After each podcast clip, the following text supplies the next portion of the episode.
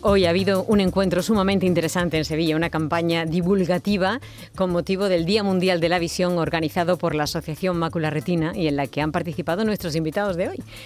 Tenemos con nosotros a la doctora Amparo Berral, eh, presidenta de la Asociación, perdón, perdón, de la Sociedad Andaluza de Oftalmología. Buenas tardes y bienvenida, doctora. Buenas tardes. Enhorabuena por su nombramiento para empezar y porque, bueno, creo que es la primera mujer presidenta de esta sociedad que lleva cuántos años funcionando? Muchísimo. 50. 50, unos 50 años. Unos 50 sí. años. Bueno, y eh, no sé, ¿cómo se siente? Pues bueno, bien. en principio, mm, casi podía decir que sí, que estoy muy orgullosa. Realmente yo era vicepresidenta con Ignacio y cuando ya Ignacio dijo que él no podía, pues el paso normal era que yo cogiera la presidencia. Al principio, bueno, un poco reacia por no saber si eres capaz de hacerlo bien, ¿no? Pero ya con el apoyo de los compañeros y todo, mm, me decidí, estoy muy contenta. Estupendo. Bueno, pues aquí tenemos a Ignacio, Ignacio Montero de Espinosa, él es oftalmólogo y mm, le vamos a saludar también. Ignacio, buenas tardes. Hola, buenas tardes. Yo también estoy muy orgulloso de que Amparo sea la primera oftalmóloga presidenta de nuestra sociedad. Es una ilusión enorme. Estupendo, pues me alegro, me alegro muchísimo de que esto sea así. Pues antes de entrar en materia, me gustaría que, que nos explicaran a todos cuál es la labor de la Sociedad Andaluza de Oftalmología. A ver, cualquiera de los dos. Pues principalmente es eh, desarrollar la, la, oftalmología, que ya hecho ya en Andalucía tiene un nivel muy alto eh, y por eso nuestra labor es, es difícil, ¿eh? porque mantener un nivel alto es más difícil que cuando partes de un nivel bajo y vas, y vas mejorando, ¿verdad? Eh, nosotros hemos tenido que partir de un nivel muy alto y mantener ese nivel y mejorarlo en todo lo posible. Y sobre todo es el impulso de nuestros compañeros para que se formen, para traer la, mejor información sobre oftalmología y el mejor aprendizaje de la oftalmología. Y luego también tiene, yo creo que tiene una, la sociedad eh, científica tiene un, una responsabilidad muy grande con, con la sociedad eh, y, y, nos esforzamos mucho pues por mantener relación con los sistemas de salud públicos, por supuesto, y privados, y con las asociaciones de pacientes y consecuencia de, de esta actividad de relación social con las asociaciones de pacientes ha sido la iniciativa de hoy, precisamente. ¿Y qué tal ha ido? Muy bien.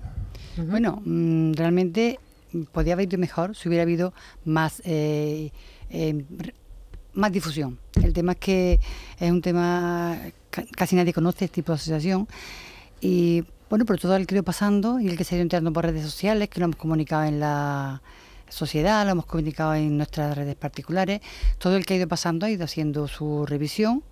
Nosotros lo que pretendíamos era que la gente sepa que hay muchísimas enfermedades, realmente son cegueras evitables, que se pueden solucionar solamente con una revisión a tiempo, que es un tratamiento muy fácil. Entonces, nuestro interés más que eh, diagnosticar a un paciente hoy era explicarles que se deben de revisar, igual que no revisamos de otro tipo de, de medicina, revisarse la vista mínimo una vez al año. Uh -huh. Porque cada edad, tanto pequeños como medianos como mayores, tiene una patología diferente y muchas patologías evitables que necesitan una prevención. Y, por y ejemplo, eso es lo que nosotros creemos. Eh, con la gente que ha pasado esta mañana y esta tarde por ahí, eh, ¿habéis encontrado alguna cosa que no se esperaba? Sí, pues por ejemplo hemos tomado atención a un paciente miope que de pronto tenía 29 de tensión sin saberlo, lo hemos mandado a urgencia, con lo cual ese paciente si no hubiera pasado por allí, pues bueno, hubiera perdido el ojo, hubiera tenido algún problema mucho más grave. Y por ejemplo, una subida de tensión en el ojo mm, como esta de la que estamos hablando, eh, ¿qué supondría? ¿Qué podría, ¿En qué podría derivar? Pues puede derivar de todo, en, hasta en ceguera. Madre mía. Porque el tema es que el glaucoma muchas veces, los síntomas que da, este señor no sabía nada. O sea, son síntomas que no puede detectar el paciente, se detectan a largo plazo. Pero si tú tomas tensión, en un screening que se debe hacer eh, sistemáticamente a todos los pacientes, a todas las personas de más de 40 años, sobre todo si tienen antecedentes o si tienen riesgos, además de la, de la miopía, diabetes. Si se detecta a tiempo, el tratamiento es muy fácil. Uh -huh. Pero si no detecta el tratamiento es irreversible. Toda la ceguera que se produce por glaucoma es irreversible. Y además del glaucoma, ¿cuáles son las principales causas de pérdida de visión? Pues depende de la edad. A mí sí. una que me interesa muchísimo es la ambliopía, que es la pérdida de visión en niños pequeños que no desarrollan su visión porque no se les corrige a tiempo. Lo que llama la gente ojo vago. Ah, bien. El ojo vago. El ojo vago. Bueno, son niños pequeños que con nada pueden recuperar una visión y no sé si es porque no damos suficiente difusión o nos hacen ver las prevenciones, todavía sigue habiendo ambliopía. Y es una pena que existan. Y lo del ojo vago, eso que yo creo que todo el mundo lo conoce porque eh, quien no ha visto a un niño normalmente con el típico parche en el ojo, eh, que siempre se ha dicho para que eh, funcione el ojo vago, mm, funcione y, haga el esfuerzo de ver, por eso se tapa el otro ojo. Por lo menos siempre nos lo han explicado de esa manera. Así es, así es. Llama mucho la atención, sí. Yo he escuchado últimamente que eh, incluso en adolescentes e incluso en personas mayores, un ojo vago tiene posibilidades de recuperación. No. Bueno, en un adolescente todavía se discute dónde está el límite, pero ya es muy difícil. Muy es difícil. muy difícil. Se puede recuperar algo. Mm, en un adulto imposible. Por, encima de 14 años ya no recuperamos nada. Mm. Pero sí puede empeorar si no se trata. No, a los 14 años mm, lo que tiene no lo pierde. Es para toda la vida. Es para toda la vida. es para toda la vida. Y otra cosa, es. Estoy, haciendo todas las preguntas yo. Les recuerdo a nuestros oyentes que tenemos unos teléfonos para que todas las preguntas no las haga yo, donde pueden ellos preguntar eh, todo lo que quieran. Por tu salud, escucha Canal Sur Radio. Para contactar con nosotros puedes hacerlo llamando al 95 50 56 202 y al 95 50 56 222 o enviarnos una nota de voz por WhatsApp al 616 135 135. Por tu salud en Canal Sur Radio. Pero bueno, esta pregunta sí la voy a terminar. Em, ¿Es algo que se hereda? Se heredan los predisposición por ejemplo, una ambliopía puede ser por muchas causas, pero es un trastorno funcional. Se hereda el que tengas una anisometropía, una diferencia grande de, de, refracción entre un ojo y otro, con lo cual uno se hace dominante y el otro no se desarrolla. ¿Y eso no es un ojo vago? El ojo vago es la consecuencia. O sea, tú eres anisométrope, tienes mejor 5 dioptrías de hipermetropía en un ojo y nada. Por eso es tan importante que los padres cuando tomen visión, tomen visión ojo derecho, ojo izquierdo porque tú puedes pensar que tu hijo ve perfectamente porque está usando los dos ojos, pero uno de ellos puede que no esté viendo. Entonces, el dominante, el que ve, mm, si el otro no lo desarrolla, llega un momento en que no es capaz de desarrollarse. El ejemplo de el sordomudo. Es mudo porque no ha oído y no ha aprendido a hablar. Pues igual, si no aprende a ver desde pequeño, no hace las conexiones cerebrales, luego no hay forma de aprender. Y si tiene los dos abiertos y uno de ellos no está usándose, ese ojo que se va haciendo vago, con un escotoma macular, ese no se recupera como no sea antes de la edad de plasticidad cerebral. 7, 14 años, como mucho 14 años, después ya nada. Claro. No sabe. Y es muy curioso cómo muchas personas nunca se han dado cuenta de que con un ojo ven bien, pero que con el otro ven mal. Y muchas veces hasta que no van a... Al colegio, por ejemplo. No, al carnet de conducir. Poco, en el colegio. Antes sí se pasaban casi rutinariamente en las revisiones en los colegios. Muchas veces ahora se detecta cuando van a sacar el carnet de conducir mm. que por primera vez en su vida le tapan un ojo, ven lo que ve con el ojo derecho, le tapan el otro ojo, ve lo que ven con el ojo izquierdo. Y en ese momento se dan cuenta, ah, pero si yo con este ojo no veo. Ya es tarde. Nunca en su vida han hecho esa prueba tan simple. Entonces, vamos a hacer las cosas bien. Eh, aunque nosotros veamos, por ejemplo, que nuestro niño... Eh, ve las cosas porque vemos que, en fin, eh, le, le enseñamos una serie de objetos y el niño lo ve y tal. ¿A qué edad hay que llevar al niño para que lo revisen y nos aseguren que ve perfectamente con los dos ojos? ¿Hay que esperar a que tenga X años o incluso antes? Yo siempre digo en mi, a mis pacientes, si el niño tiene algo, le veis un ojo pupila blanca, un estrabismo o algo, en el momento que aparezca. Si el niño no tiene nada o tú no le ves nada, a los tres años. Porque en tres años ya puede colaborar con los pigazú, con los test de muñequitos. Y siempre y luego, si no tiene nada, a los seis, que tengamos un año para recuperar una posible ambliopía de un defecto de refracción que se nos haya escapado. Y luego, otra revisión muy importante a los 12. De todas formas, yo le diría a los padres, cualquier niño pequeño, o muñequito, o cuando esté viendo la tele, tapar un ojo y taparle otro y ver la reacción que tiene. O ponerle a leer con un ojo y con otro. Si no tan diferencia entre uno y otro, rápidamente al oftalmólogo. Muy bien, pues eh, vamos a recibir la primera llamada que nos la hace María José, que llama desde Guillena. María José, eh, buenas tardes. Adelante con tu pregunta. A ver, pues mi pregunta es, soy, bueno, una mujer de 46 años, tengo astigmatismo de toda la vida, ¿vale? Eh, tengo gafas.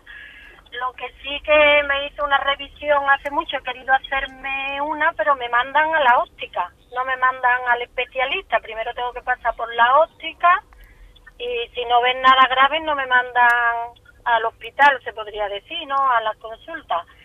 Y bueno, en la consulta lo que me han visto, pues que tengo la previcia demasiado adelantada. Entonces la verdad que no veo muy bien y por presumir un poco pues me estoy poniendo lentillas, las intercalo con la gafa y demás, pero estoy viendo que cada vez veo menos. No sé si es del astigmatismo o es de la previcia que es que la tengo, me dijo la muchacha que es que como si tuviera más edad. No sé si eso tiene operación, me podría operar, porque también es una opción que me estoy planteando el operarme. Bueno, eh, María José, eh, mira, la presbicia es normal, que la, la tendremos todos, ¿eh? es una evolución normal. Ahora, mm, es muy variable de unas personas a otras. ¿eh? Pensar que tener la presbicia eh, más, eh, más acentuada a tu edad es muy difícil de valorar. ¿eh? 46 mm, años lo normal, todos tenemos presbicia. Si además de presbicia tienes hipermetropía o astigmatismo, pues es normal que la notes un poco antes de que otras personas. ¿eh? O sea que eso son cosas de evolución normal.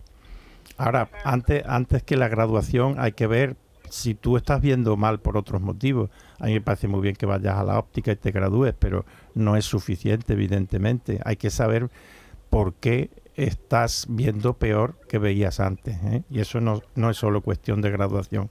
Hay que ver bien el ojo por dentro y ver si hay otras causas posibles de que no estés viendo bien. ¿eh? Vale, vale. Pues nada, ya...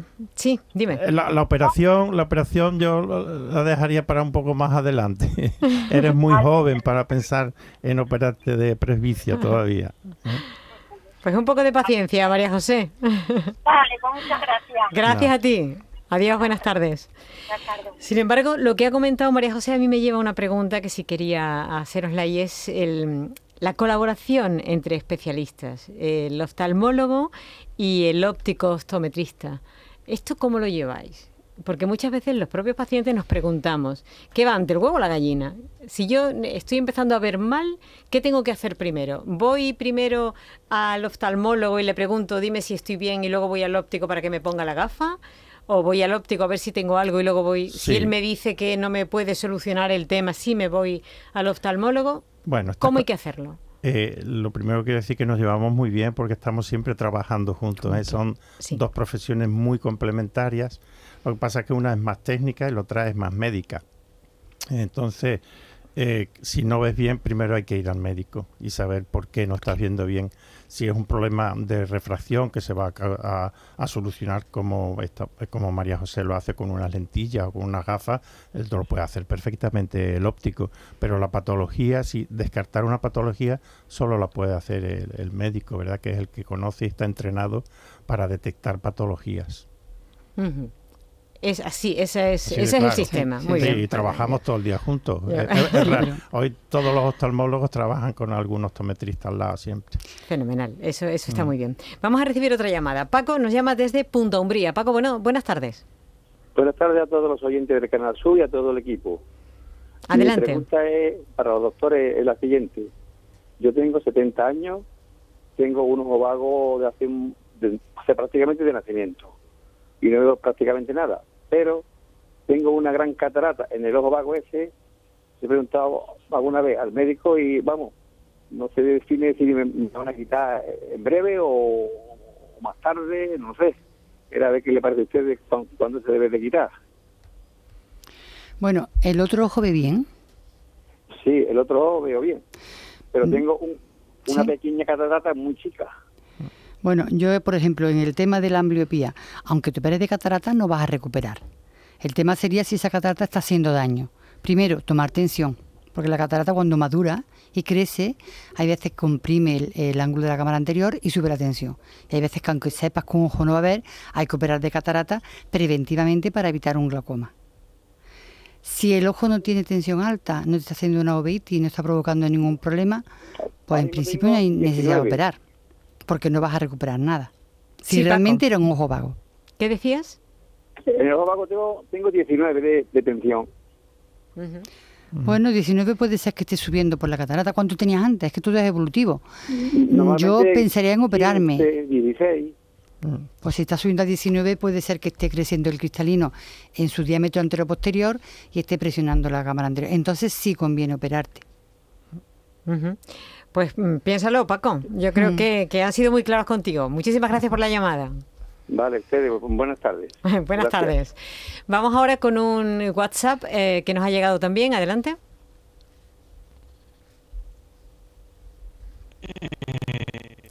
¿Tiene algún problema? ¿Algún problema de sonido en nuestro WhatsApp? A ver. Eh, buenas tardes, sí. Antonio de Jerez, de la Frontera. Eh, las luces destellantes, en caso, por ejemplo, en las luces de tubo que se van fundiendo y empiezan a destellar y después se van apagando hasta quedarse las partes donde, eh, algunas partes en color así naranja o mm, eh, flojo, em, puesto que ya están prácticamente fundidas, al estar esa bombín, esa lámpara, eh, como he dicho, de tubo, eh, de techo, eh, destelleando, parpadeando, perjudica la salud visual, especialmente a los que llevemos gafas. Por ejemplo, hipermetropía, hipermetropía, etcétera, etcétera. No, Muchas gracias. Sí, no, no, no es que pro- no, no puede producir un daño sobre el ojo. Lo que pasa es que eh, ese, ese continuo parpadeo de, de la luz es muy molesto, es muy desagradable, puede producir incluso dolor de cabeza, ¿verdad? Por- porque te hace in- continuamente eh, cambiar la acomodación a- al nivel de iluminación. Eh, pero en principio no, daño sobre los ojos no produce ninguno. Es desagradable y molesto. Incluso eh, hay personas predispuestas a la epilepsia que le puede desencadenar un, un ataque epiléptico, ¿verdad? Si no están en tratamiento. Pero mm, daño sobre el ojo no. Bueno, pues muy bien. Gracias, Antonio, por la consulta. Y hablando de luces, eh, la Organización Mundial de la Salud dice que el mayor uso de pantallas y la falta de luz natural aumentan la miopía infantil y que si la tendencia sigue, en 30 años el 50% de la población mundial será miope. De, de hecho, dice que parece que eh, en realidad son los niños entre 6 y 8 años eh, los que tienen más problemas y los que más problemas han tenido, sobre todo durante el confinamiento. Entonces, ¿qué Sí, pa- parece que está demostrado a estas alturas, porque además en, en China hacen unos estudios con muchos miles de niños, entonces son bastante fiables. Parece que sí, que el, el estar continuamente fijando la vista de cerca hace que el ojo de alguna forma se acomode a ver bien de cerca, se va acomodando y se vuelve un poquito miope. Quiere esto decir que eh, como están los niños continuamente eh, estudiando o jugando con, con pantallas y fijando continuamente la vista de cerca, llega un momento que se vuelven mm, por lo menos más miopes que antes, que estaban más jugando al aire libre, eh, fijando la vista de, de lejos, etcétera. Pero tampoco hay que dramatizar, porque claro, estas miopías que se producen por un exceso de acomodación, por un exceso de, de forzar la visión de cerca, son pequeñas miopías. ¿Son reversibles, quiere decir? No, reversible, bueno, en algún caso que sea por un espasmo de acomodación pueden ser también, yo he visto algunas, pero son, son mm, pequeñas miopías que se le van a quedar para toda la vida, pero que son eh, simplemente un problema de ponerse una, una gafa de una diostría o de dos diostrías, son pequeñas miopías, no hay que dramatizar tanto, porque el problema de la miopía grave son las miopías por la forma del ojo, las miopías altas, la- lo que llamamos alta miopía o miopía magna, que eso sí tiene una consecuencia porque deteriora mucho la retina y, y hace que la retina se distienda, se debilite y se rompa muchas veces y se desprenda. Entonces eso hay que distinguir muy claramente lo que es una miopía, no tenerle tanto miedo a una, a una pequeña miopía. Por ejemplo, yo tengo una pequeña miopía y para mí es comodísimo, ¿eh? porque me permite ver de cerca sin gafas. Entonces, es una pequeña miopía, no hay que dramatizar tanto, porque es que además las razas orientales tienen mucha más tendencia a desarrollar miopía, o sea que eh, nosotros a lo mejor pasamos del 10 al 30%. Bueno, por la forma del ojo que ah, tienen. Bien. Eh, sí, se hereda. Y entonces ellos, eh, ellos ahora mismo ya tienen un 20% de miope. O sea que pasar del 20 al 30% tampoco, es, Para nosotros, nosotros en Europa no creo que lleguemos nunca al 30% de miopes. Vamos a recibir a Rafael, que nos llama desde Córdoba. Rafaela, Rafaela, buenas tardes. Ay, se nos ha ido. Rafaela, se ha cortado la, la comunicación. Ahora vamos con ella. Escuchamos un WhatsApp. Buenas tardes, soy Antonio de Sevilla. Mire, yo tengo un niño que le dije, nos dijo la maestra que le parecía que el niño no veía bien. Entonces lo llevamos y le hicieron la prueba de lejos y el niño ve perfectamente.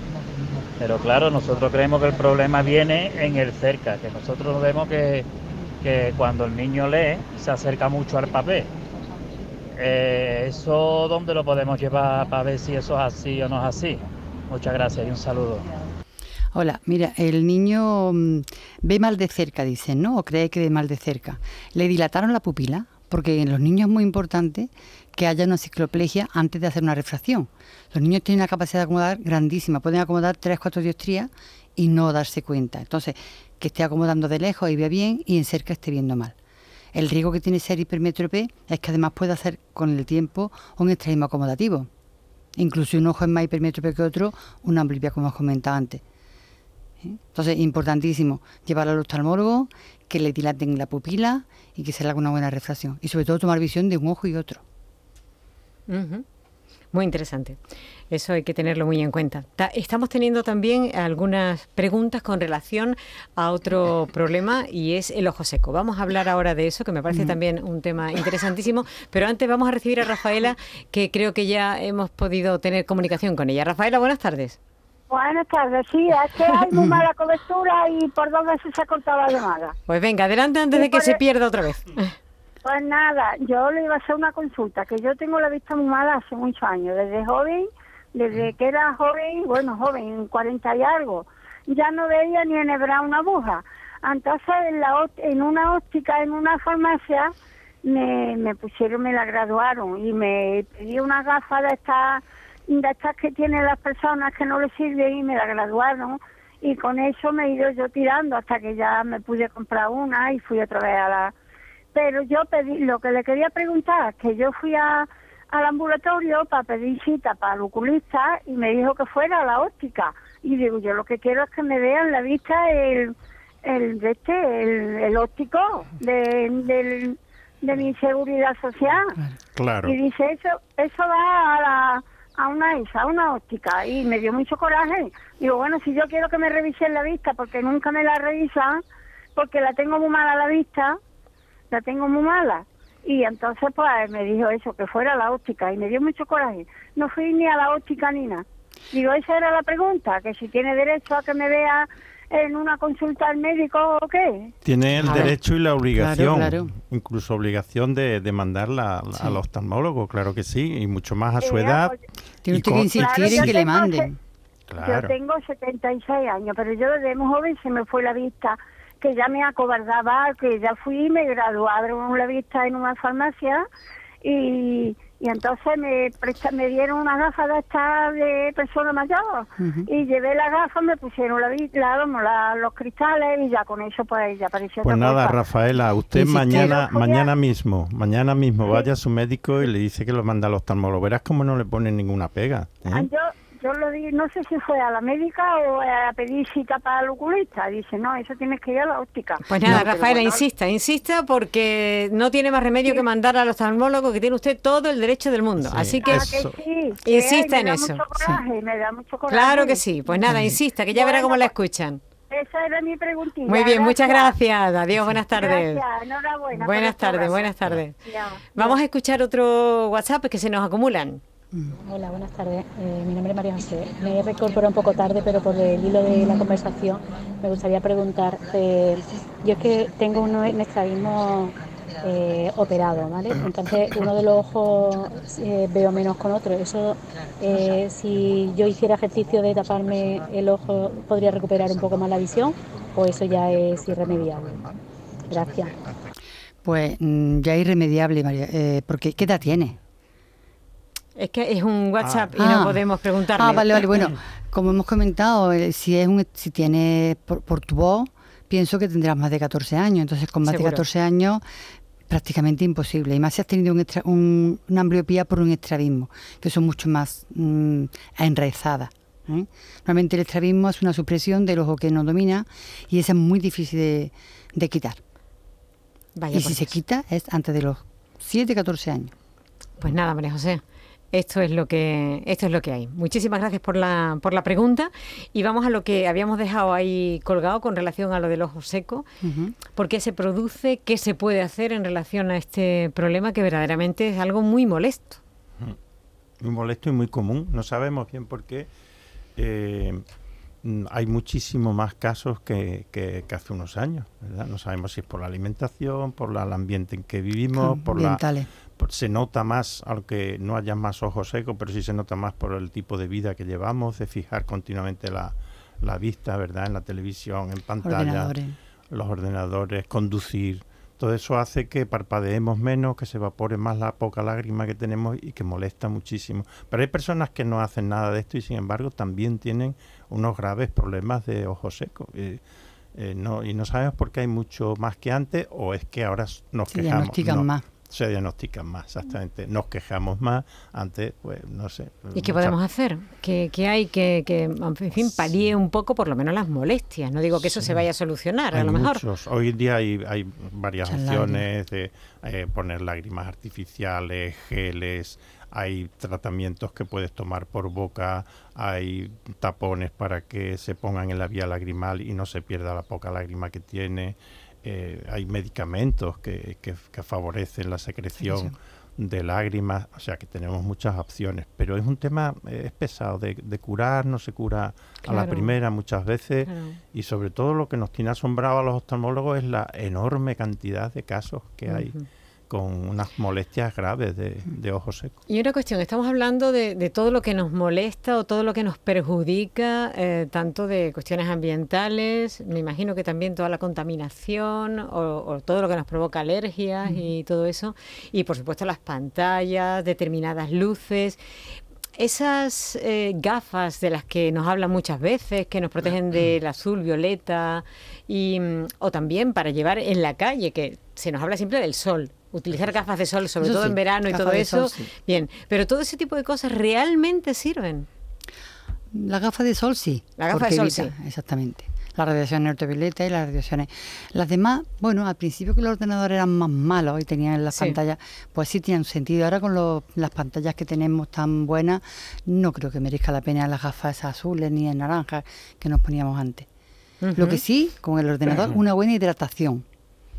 Es muy frecuente el ojo seco por, por pantalla de ordenador. Bueno, pues tener tus gotitas, ponértelas y que el ojo esté viendo la pantalla a través de una hidratación. Ten en Claro. cuenta que hemos dicho que molesta, pero aparte la, la película lagrimal es parte del organismo visual. Claro. Si la lágrima está mal, se ve mal.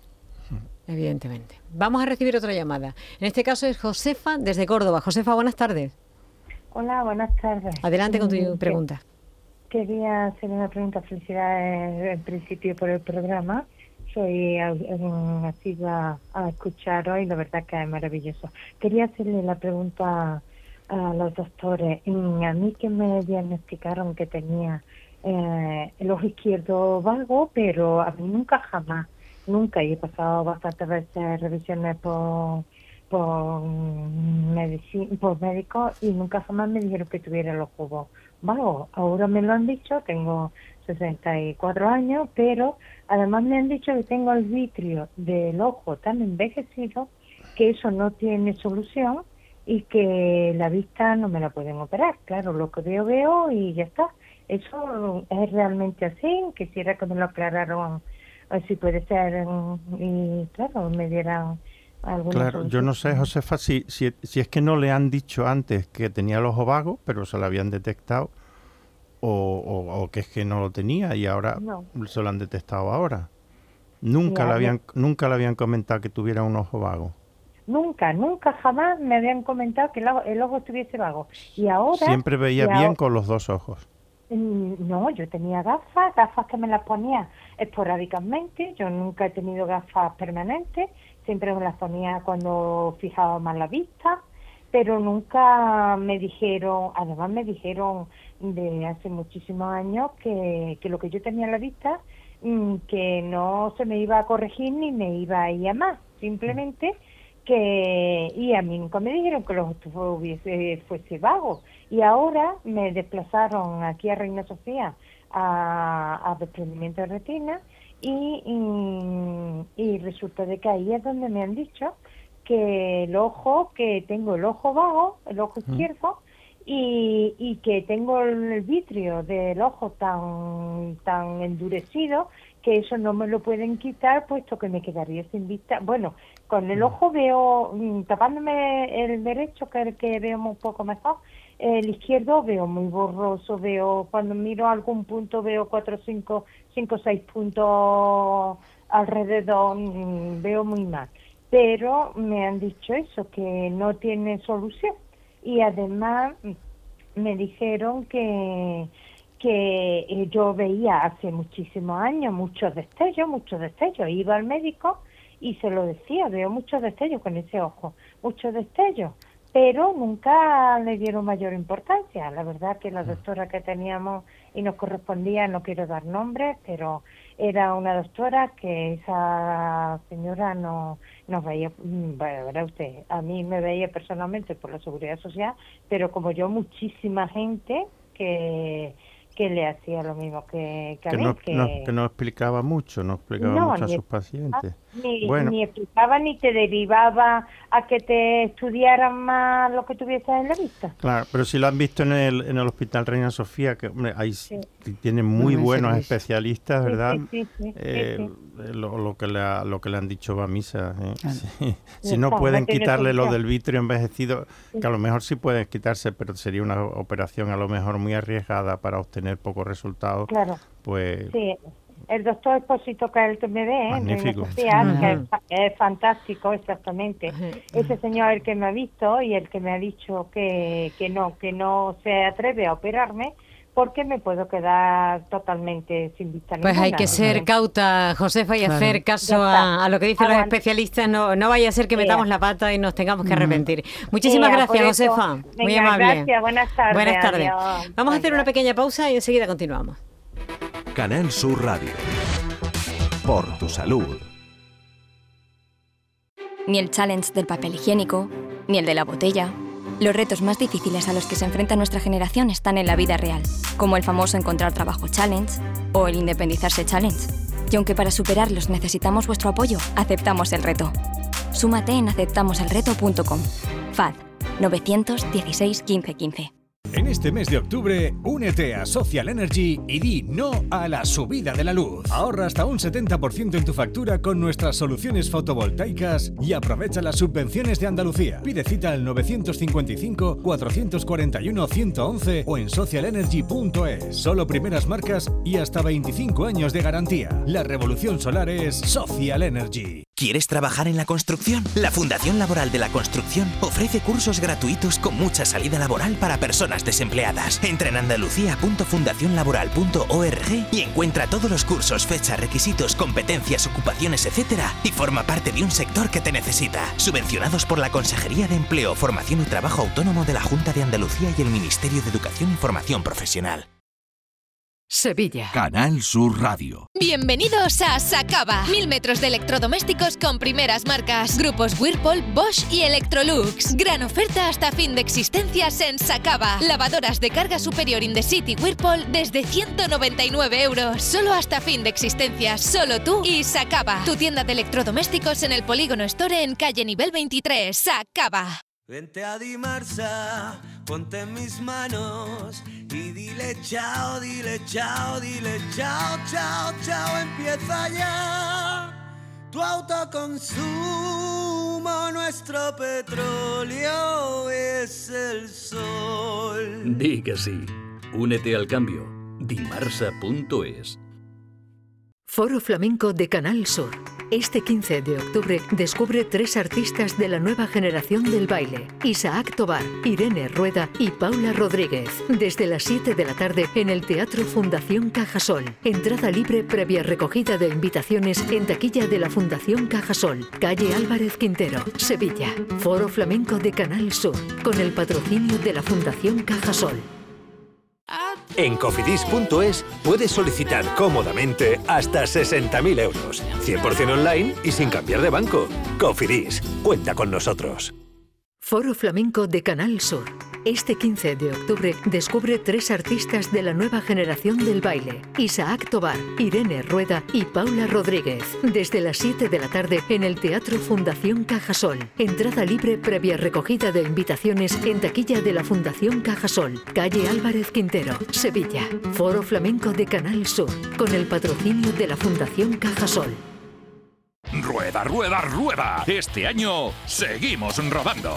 Llega el undécimo Salón del Motor de Ocasión de Sevilla del 28 de octubre al 1 de noviembre. Turismos, motocicletas y vehículos profesionales, kilómetro cero seminuevos y de ocasión de las principales marcas y modelos. Undécimo Salón del Motor de Ocasión de Sevilla, del 28 de octubre al 1 de noviembre en Cibes. Seguimos rodando. Por tu salud, escucha Canal Sur Radio.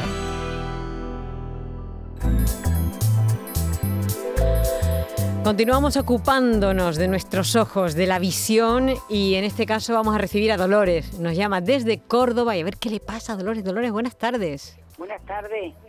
Mire, soy una señora de 77 años.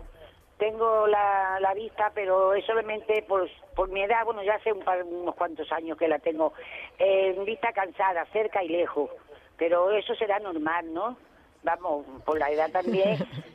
Y también tengo No. la vista seca. Vaya, los ojos son, tengo seca. No me puedo poner lentillas porque luego no me la puedo quitar porque no no tengo... En los- la vista la tengo seca, sí, se queda en los ojos, sí. Entra dentro de lo normal, lo que dice esta señora, ¿no? Esa edad sí, por supuesto. Pues entonces Dolores puede estar muy tranquila porque aquí no hay nada raro. Sí, no, lo- no me duele ni nada, aunque tenga la vista seca, los ojos no, no tengo dolencia, pero es que nunca he ido yo a un oculista. Pues ¿Sabe debe de ir, digo? ¿eh? He ido a la óptica para cuando me ha tenido que graduar, pero me ha dicho que he ganado visión de lejos, he ganado visión. Madre mía. No sé, como, no sé. Sí, puede veces- ocurrir, puede ocurrir con la edad, sí, De pero lejos, vaya, sí. vaya al oftalmólogo Vaya. por lo menos la primera vez en su vida. Sí, Una- una yo revisión. Puedo, puedo estar sin gafas, que veo, no, claro, si no es, no es miopía, claro, pero que me ha dicho, pues ha ganado vista de lejos, pero de cerca, bueno, para leer y eso sí tengo que ponérmela. Una revisión viene bien de vez en cuando, Sí, Dolores. preventiva, preventiva. digo, que tendré que ir a la Muy doctora bien. de cabecera que me mande al oculista, que Exactamente. nunca he ido, nunca me ha mirado. Sí, sí, no lo dude. Y a no esa edad además hay que vigilar mucho la degeneración macular, ¿eh? Entonces no es malo porque tenga uno sequedad de ojo, pero no me duele ni nada. Pues nada. No, no es bueno, póngase alguna lágrima Claro. artificial, ¿verdad? Ah, es que yo no sé lo que... Pues vaya, vaya al médico que él Claro. seguro Seguro que que le va a decir lo que tiene que hacer, ¿vale? Ah, bien, bueno. Muchas gracias, Dolores. Buenas tardes. Buenas tardes. Hay que ver que mm, es curioso, ¿no? Lo que se ocupan y se preocupan algunos y, y lo poco que nos preocupamos o se preocupan algunos. algunos. otros. Y además 30 años sin ir. hay otra cosa que estamos hablando aquí de lo importante que es eh, revisarse todos los años y lo cuidadosos que son algunas personas y lo pendientes que, que están de esas revisiones, otros lo poco y lo poco que la poca importancia que le damos a algunas algunos asuntos como por ejemplo cuando uno se da un golpe que a veces eso es inevitable un golpe en el ojo o algo que te entra en el ojo empiezas tú solo no a intentar quitarte lo que tienes dentro.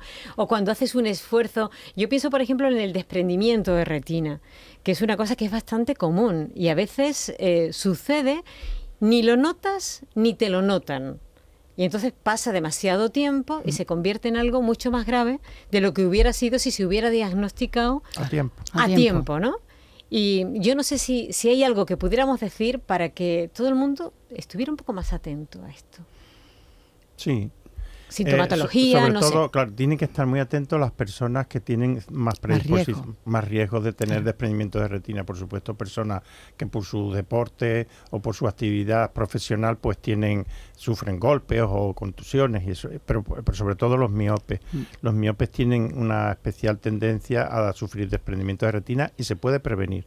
¿eh? Se hace un- una, revisión del fondo de ojo, de la retina, y si se ve una zona que tiene peligro de desprenderse, se previene perfectamente tratándose con láser. Mm, Y es, por eso es muy importante que todos los miopes, al menos cada dos años, se revisen bien el fondo del ojo, la retina.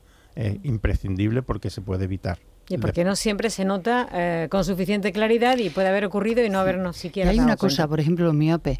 Yo siempre voy a insistir porque últimamente operamos mucha miopía y el paciente que supera de miopía sigue siendo miope. No necesita gafas, pero sigue siendo miope. Y un miope que te opera de 7, 8 dioptrías tiene que revisarse la periferia. Ajá. Y hay miopes que los opera y pasan 10 años, no se han revisado y eso es muy peligroso. Vale, pues ahí queda dicho. ¿eh?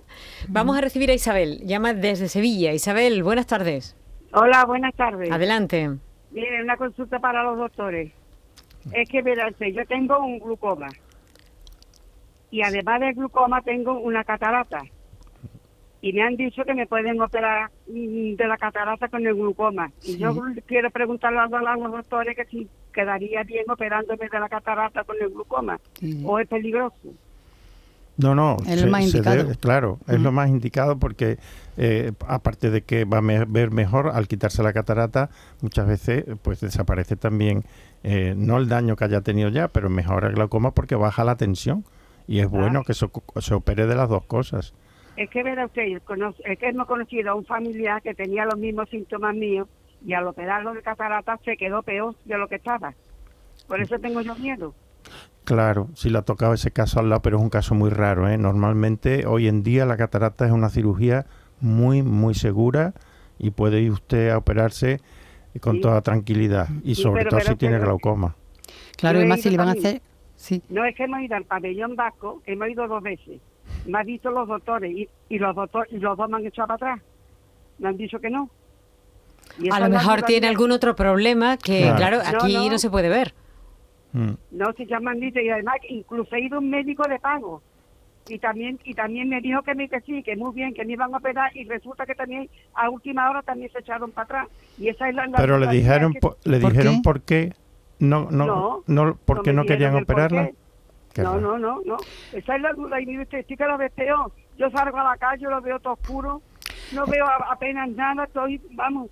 Es raro. no sé lo que porque hacemos. seguro que le, pues pregunte usted por Claro. qué no quieren operarla. Puede ser que tenga un glaucoma ya muy avanzado, que no vaya a recuperar visión.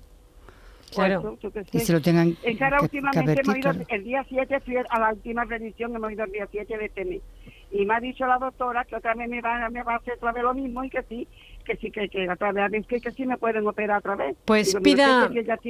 En este caso pida usted el informe para que usted lo tenga por Claro. escrito y que le puedan decir exactamente por qué.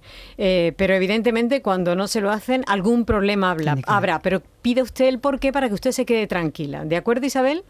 Vale, Muy bien, gracias, muchísimas gracias. Eh, hay gente que está trabajando, no puede, no puede llamar, pero nos lo manda por escrito. Dice, hola, buenas, eh, buenas tardes. Tengo astigmatismo desde pequeño, tengo 42 años y tres diostrías de astigmatismo en cada ojo. ¿Podría operarme con láser? ¿Val- ¿Valdría la pena? En principio sí, no tiene que haber ningún problema. Pero claro, siempre que hay que operar de láser hay que hacer antes unas pruebas previas. Pruebas de córnea, pruebas Claro. de la radiocurvatura y muy importante del diámetro pupilar, que muchas veces es lo que echa para atrás la cirugía. Pero en fin, eh, lo mismo que decimos siempre, esto hay que consultarlo y Sí. si el doctor Cada caso considera que concreto. sí, En principio, que- tres diostrías de astigmatismo se quitan bien. Sin sí. problema. Bueno, al- finalmente uno se queda siempre con la idea de que eh, todo tiene por lo menos un camino que uno puede seguir, ¿verdad? Una consulta que se puede hacer y finalmente tomar una decisión. No Claro. todo el mundo lo tiene tan fácil, ¿verdad? Eh, nuestros dos invitados de hoy son cooperantes también. eh, cuando tienen su tiempo de ocio, sus vacaciones, no siempre se van a la playa a darse un baño, sino que se desplazan hasta África y allí ayudan a los que más lo necesitan. Es una maravillosa y tremenda experiencia al mismo tiempo. Me gustaría que nos contarais brevemente un poco cómo, cómo es. Que empiece el que, el que lo es muy satisfactorio. Me Claro. da amparo. Es Sí, un, sí, sí. mm, Es un esfuerzo, es un esfuerzo físico y bueno, un riesgo que tienes que correr de hacer esos viajes a sitios muchas veces que llegas pues de, de forma bastante dificultosa. Pero vamos, para nosotros la verdad, mm, yo mi experiencia y creo que la de Amparo, que la Muy conozco también, es muy gratificante. O sea que no es un sacrificio para mí. Yo es que vuelvo además eh, mucho más optimista. Me doy cuenta y valoro muchísimo más lo que tenemos aquí, lo bien que vivimos aquí, que no es, no es normal en mm. todo el mundo, ni muchísimo menos. Y yo se lo recomiendo a todo el que pueda, porque además no, no hace falta ser un especialista como nosotros para ir a estos sitios a ayudar. Muchas veces con nosotros viene personas que no, no, están especializadas en nada, pero ayudan un montón porque, claro, hace falta un montón de intendencia, de trasladar cosas, aparatos, de todo, toda la ayuda que se pueda. Yo le animo a todos, tanto médicos como no médicos, que vayan y ayuden porque siempre se van a alegrar, por supuesto, además el beneficio que causen cuando van allí. La satisfacción es tremenda. Además, yo creo que es una cosa que te va creando un poco de bueno, como dijéramos, ¿no? Yo este año, por ejemplo, que no he podido ir, la última vez que fui, llevo 20 años yendo a Etiopía. Y la última vez que fui fue en, febrero del 20, la última. Empezamos la pandemia. Y este año no he podido ir y yo lo he hecho en falta. Claro. ¿Y cuáles son las patologías más habituales, brevemente? Normalmente operamos mucha catarata. Ajá. También hay glaucoma, porque es un endémico allí en, Etiopía. Y yo opero muchísimos niños. Al principio operamos más de catarata, hasta que una vez hace muchísimos años me plantearon operar estrabismo y yo pensé, bueno, vamos a ver, las personas de aquí, las mujeres de aquí, que su vida es casarse, tienen una dificultad tremenda si son viscas. Y es más importante que una mujer se pueda realizar como persona, casarse, tener su vida normal, casi a lo mejor que con una persona mayor puede haber. Y desde entonces opero muchísimo estrabismo. Y yo creo que es una afectación tan grande, tan grande para ellos que, y para mí, que bueno, cualquier patología que opere allí es importante. Claro que sí.